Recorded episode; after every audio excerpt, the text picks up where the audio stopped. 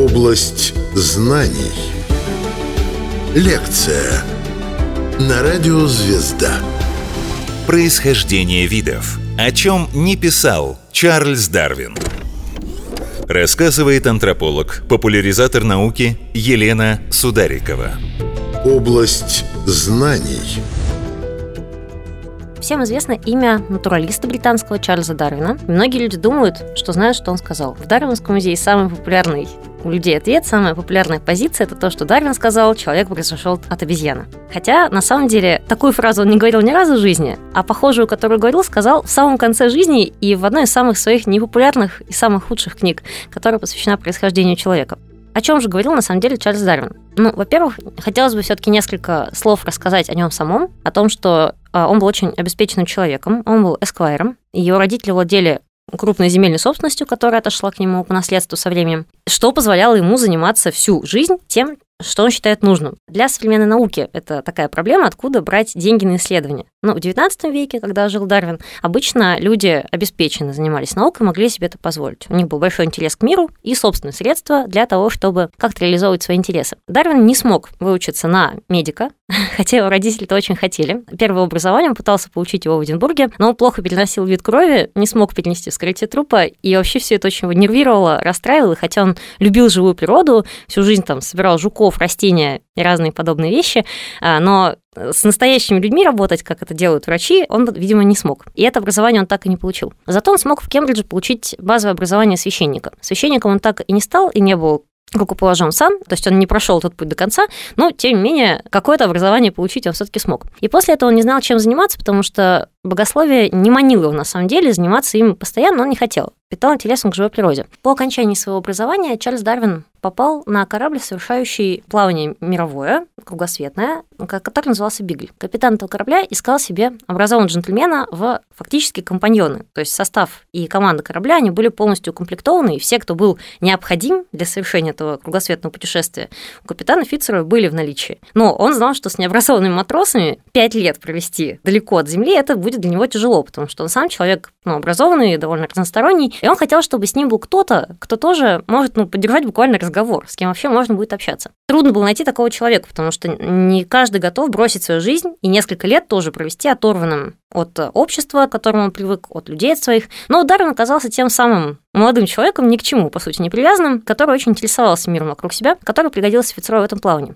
Это путешествие очень сильно изменило Дарвина и его мировоззрение, потому что из-за того, что он посетил ну, самые популярные точки, которые он осветил позже в своих книгах, это Галапагосские острова, а из-за того, что они довольно давно разделились на отдельные островки, животные там подверглись географической изоляции. То есть юрки одного и того же вида, находясь много десятков тысяч лет на разных островках, адаптировались к разным стилям питания. И это было таким триггером, который подтолкнул Дарвина к тому, чтобы вообще задуматься о том, откуда берутся виды животных. Виды разнообразные. Почему мы, путешествуя по Европе, видим несколько видов там, ворон, зайцев, ну и в лесу видим более каких-то редких и сложных животных. Вторая важная для него точка – это Южная Америка. Там, во-первых, Дарвин общался с огнеземельцами, это индейцы, живущие на самой южной оконечности Южной Америки, и думал о том, что цивилизованные, благородные люди привыкли думать, что они совсем ничем не похожи на дикарей. Несмотря на разницу в материальной культуре, у нас с ними очень много общего. И ну, вообще у всех людей на Земле. Также в Южной Америке Дарвин очень сильно обогатился палеонтологическими находками, разными древностями, а находками костей гигантского ленивца, мегатерия. Это животное весом в 5 тонн, то есть это ленивец размером со слона, который был истреблен, судя по всему, индейцами, там в районе 12-10 тысяч лет назад в Южной Америке. Но когда-то это были такие гигантские животные, и это удивительно, что ты находишь эти огромные кости и думаешь, ну, наверное, это какой-то слон или огромный медведь, ну, что-то такое ну, гигантское, к чему люди привыкли, что оно бывает очень большое сейчас, сегодня. Но нет а детали строения кистей, черепа, они показывают, что это ленивец. Происхождение видов. О чем не писал Чарльз Дарвин. Область знаний.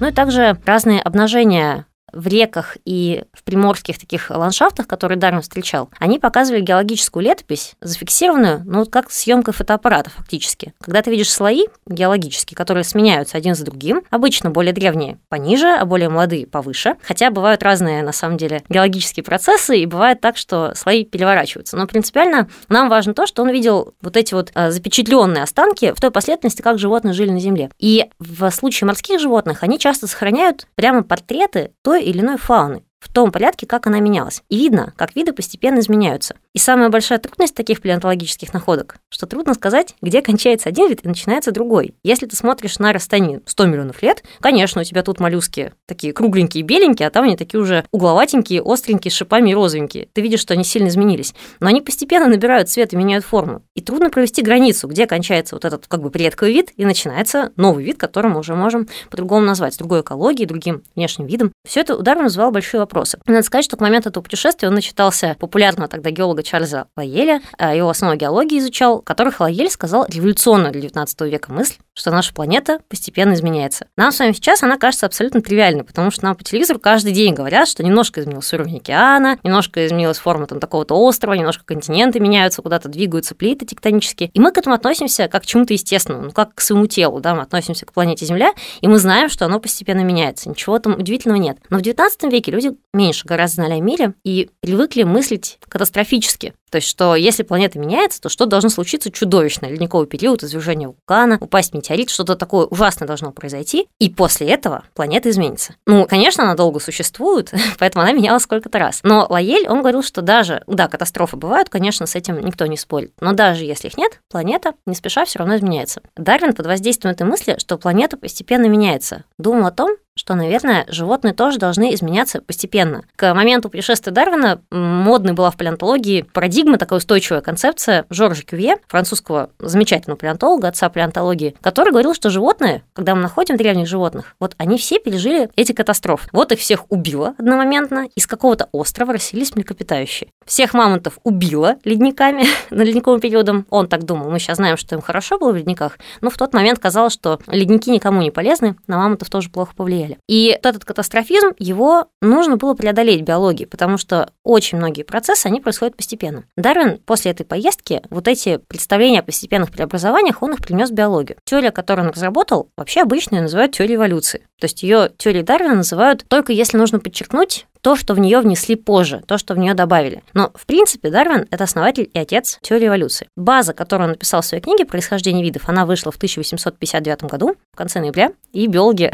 каждый год этот день, ну, не обязательно празднуют, но обращают на него внимание. Он для нас а, достаточно важный, потому что ничто в биологии не имеет смысла, кроме как в свете эволюции. Эволюция – это был важный механизм. Если бы его не открыл Дарвин, скорее всего, кто-то другой бы его открыл. Потому что, например, Дарвина к тому, чтобы издать книгу, он писал ее 20 лет, при том, что у него была куча данных, а, и у него была куча времени, он работал, он очень трудолюбивый был человек. Но это а, настолько была революционная мысль, которую он хотел сказать, что виды, они постепенно появляются, изменяются, кто-то, может быть, вымирает, кто-то превращается в кого-то нового. Эта мысль была настолько дерзкая по тем временам, что ему понадобилось очень много лет. Его подтолкнуло к изданию книги то, что ему пришло письмо от доктора Альфреда Уоллеса, который работал в Юго-Восточной Азии, в Индонезии, и пришел к тем же самым мыслям. То есть он прислал письмо, которое попало к Дарвину, о том, что, кажется, виды постепенно изменяются под влиянием естественного отбора. Выживают не все особи, выживают только наиболее приспособленные и со временем они превращаются в новые виды. То есть если климат холодает, и у тебя все какие-нибудь лисички, у них какая-то одна густота шерсти, но есть кто-то более густошерстный,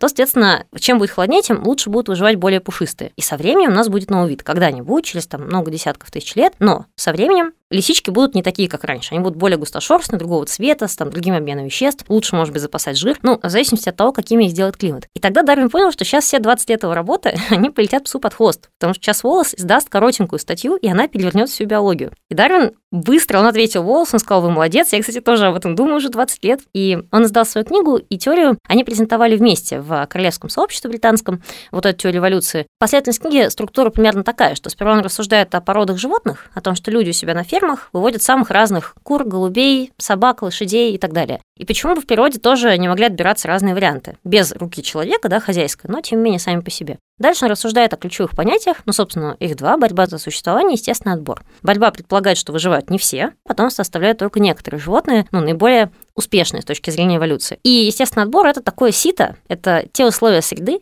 под которые животные должны адаптироваться. Кто адаптировался, тот остается. Если будут накапливаться изменения, появится новый какой-то вид. Происхождение видов. О чем не писал Чарльз Дарвин. Область знаний.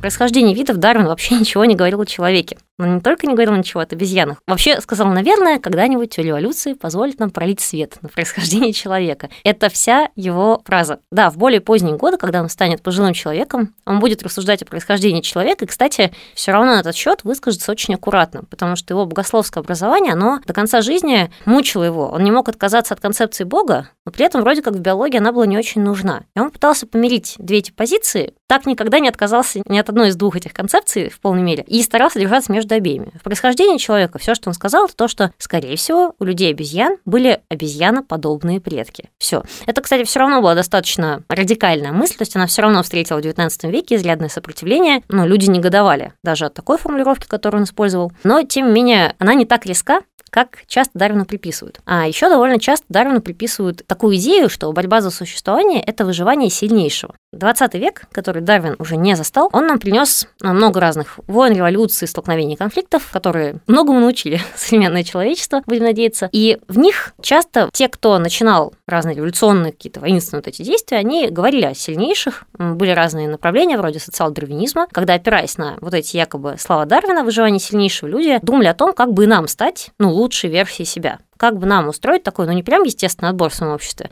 но такой отбор, чтобы с годами мы становились более сильными, умными и прекрасными существами. Все эти концепции, они а, сейчас считаются, ну, по-своему ущербными, потому что с точки зрения социологии, а не биологии, если мы боремся за права человека и считаем каждую жизнь ценной, то как бы это против того, чтобы выводить какую-то породу людей. Либо ты выводишь породу людей и жертвуешь огромным количеством их, либо ты бережешь всех и упираешь на генетическое разнообразие. Ну, кстати, биологи, как и социологи, как и Дарвин, они, в принципе, за концепцию, что нужно сохранять разнообразие, что это гораздо ценнее, чем выводить что-то одно очень хорошее. Потому что выводиться он должно, если среда требует. Если на планете будет какой-нибудь постапокалипсис, апокалипсис. Ну, наверное, останутся какие-то, ну, не то, что лучшие из нас, не то, что сильнейшие, а как раз то, о чем говорил Дарвин. Потому что он-то не говорил, что выживают сильнейшие. Его фраза была, что выживают наиболее приспособленные. А дословно-то на английском звучит как survival of the fittest. Fittest, то есть fit – это то, насколько ты пригоден к своей среде, то, насколько ты подходишь к ней. Это не свойство вовсе силы. Наоборот, самыми приспособленными могут быть самые слабые и жалкие, но те, которые лучше всех прячутся, грубо говоря, самые там мимикрирующие. Или самые хитрые, которые не самые сильные животные, зато тоже они лучше всего там соображают. Это, собственно, кстати,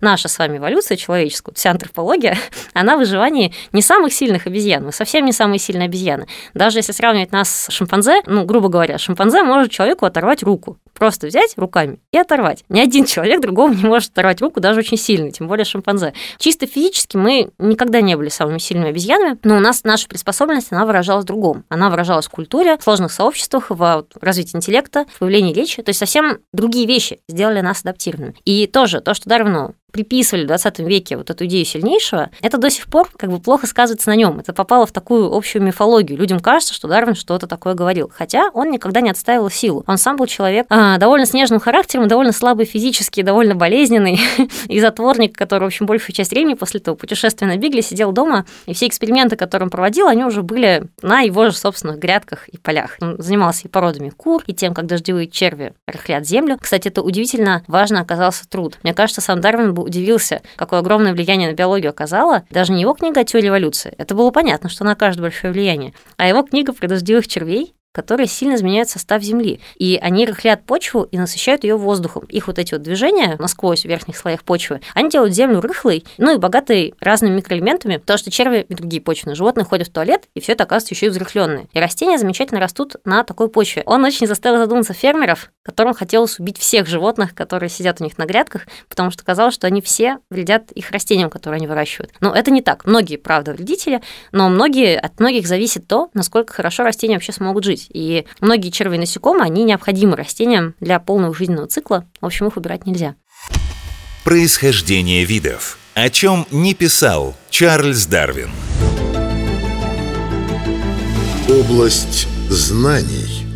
А еще Дарвин замечательный труд про появление коралловых атоллов. Атолл – это такой остров, у которого в середине огромная ну не озеро, но такая лунка. Море получается и снаружи, и пятнышко моря внутри остается закованное. Коралловые атоллы, они вызывали вопрос у геологов, потому что было много версий, откуда они взялись, что их как-то на что-то нанесло. В общем, что там какие-то жерла вулканов ниже или что-то в этом роде. Потому что, ну как могут появляться такие вот ровные колечки островов? Это, ну, довольно странно, это как бы чисто геологически не очень логично. Дарвин нашел ответ, ну, не совсем, что ли, в геологии. Ответ он нашел, как и все ответы, которые он находил, по сути, в биологии. В том, что атоллы, они появляются из кораллов. Кораллы это вообще-то животные. ну, на кораллы разные люди смотрят по-разному. Это животные, но они содержат в себе растения, они зависят от водорослей. И при этом они еще имеют, ну, как бы камень в своем составе, да, потому что каждый коралловый полип откладывает вокруг себя небольшую чашечку из известняка. Чашечек очень много, и коралловых полипов миллионы на одном рифе, и мы с вами чаще всего видим кораллы в мертвом виде. Ну, мы с вами, это, наверное, на россияне я имею в виду, потому что мы редко видим живых кораллов, только там в аквариумах иногда на море. Зато мы часто видим уже мертвые остатки, эти скелетики, которые мы храним дома, привозим из поездок, знакомая нам как бы часть, но уже не живая. И Кораллы, они очень зависят из-за того, что они живут в симбиозе с водорослями от глубины воды. Они не живут глубже, чем на 50 метрах. Океан при этом меняет свою глубину. То есть у нас ледниковые шапки на севере и юге нашей планеты, они то собирают воду из океана, то ее выпускают обратно. Уровень океана варьирует с течением лет, и кораллы двигаются вслед за ним. То есть когда уровень океана сильно поднимается, кораллы подползают наверх повыше, а вода опускается, то вверх у вас умирает, у вас остается поверхность, вот этот мертвый риф остается на поверхности воды. Кораллы живут поглубже, они могут опуститься немножко вниз по вот этой своей структуре. И вокруг жерла вулкана наросшие кораллы дают возможность набиться в них песку, мертвые вот эти останки кораллов, и тогда образуются эти атоллы. Интересно тоже, что поразил Дарвина в его поездке, и мне кажется, тоже нетривиальной мыслью, хотя мы с вами обычно не задумываемся о том, что Дарвин это отметил и принес ну, в нашу европейскую культуру. Мысль о нас привычная, но когда-то она была открыта. Как быстро растения осваивают новые регионы. Если у вас уровень океана опустился, где-то обнажилось дно, перешейчик между островами появился или что-то такое, то растения его заселяют очень быстро. Туда ветер и вода приносят семена моментально. И все сразу приживаются, там вообще ноль конкуренции. То есть ты находишь землю, освещенную солнцем, и там нет других растений. И все зарастает очень быстро. То есть что растения, они на самом деле очень высоко адаптивные. Мы к тому, что они не двигаются обычно. И этот мир кажется нам статичным, этот зеленый мир. Но на самом деле он очень экспансивный, и растения очень стараются захватить новые территории, лишь бы территории появились. Ну, вот эти, собственно, колебания уровня воды, они позволяют растениям делать такие шаги. Интересно, что Дарвин, он всегда очень сомневался во всем, что говорил. Поэтому главная книга его жизни, она отняла у него столько лет. Сейчас трудно себе представить, чтобы кто-то 20 лет писал одну научную монографию. Это, ну, невыносимо долгий срок. Для человека, который разобрался в теме, нормально написать книгу, ну, за 5 лет. Лучше, конечно, за 2 или 3. Вам любой книгоиздатель скажет, что чем быстрее, тем лучше. Ну, вот 5 для хорошей монографии – это нормальный такой выдержанный срок. 20 – это очень много. Ну, и сейчас, конечно, темп развития науки не позволяет ничего, ни статьи, ни книги писать очень долго, потому что тебя просто обгонят какие-то другие конкурирующие команды ученых, которые работают на твоем поле. Интересно, что, кстати, Дарвин в этом смысле попал, ну что ли, можно сказать, в хорошую ситуацию, потому что многие биологи в середине 19 века понимали, что виды откуда-то берутся, виды животных. И теория эволюции, как я уже говорила, она назрела. Если бы не Дарвин, ну кто-то еще бы ее открыл. Либо Волос, либо даже если бы не он, если бы Волос погиб от какой-нибудь тропической лихорадки у себя в Индонезии, что всегда было возможно э, в этом диком таком заросшем джунглями уголке света. Кто-то еще бы к этому пришел. Но многие просто боялись высказаться, потому что было понятно, что если ты скажешь, что виды образуются, они откуда-то берутся, они берутся из прошлых видов более древних, значит и человек откуда-то должен был взяться. Это была мысль революционная, и, конечно, Дарвин большой герой в биологии, то ее высказать сумел. Рассказывала антрополог, популяризатор науки Елена Сударикова. Область знаний –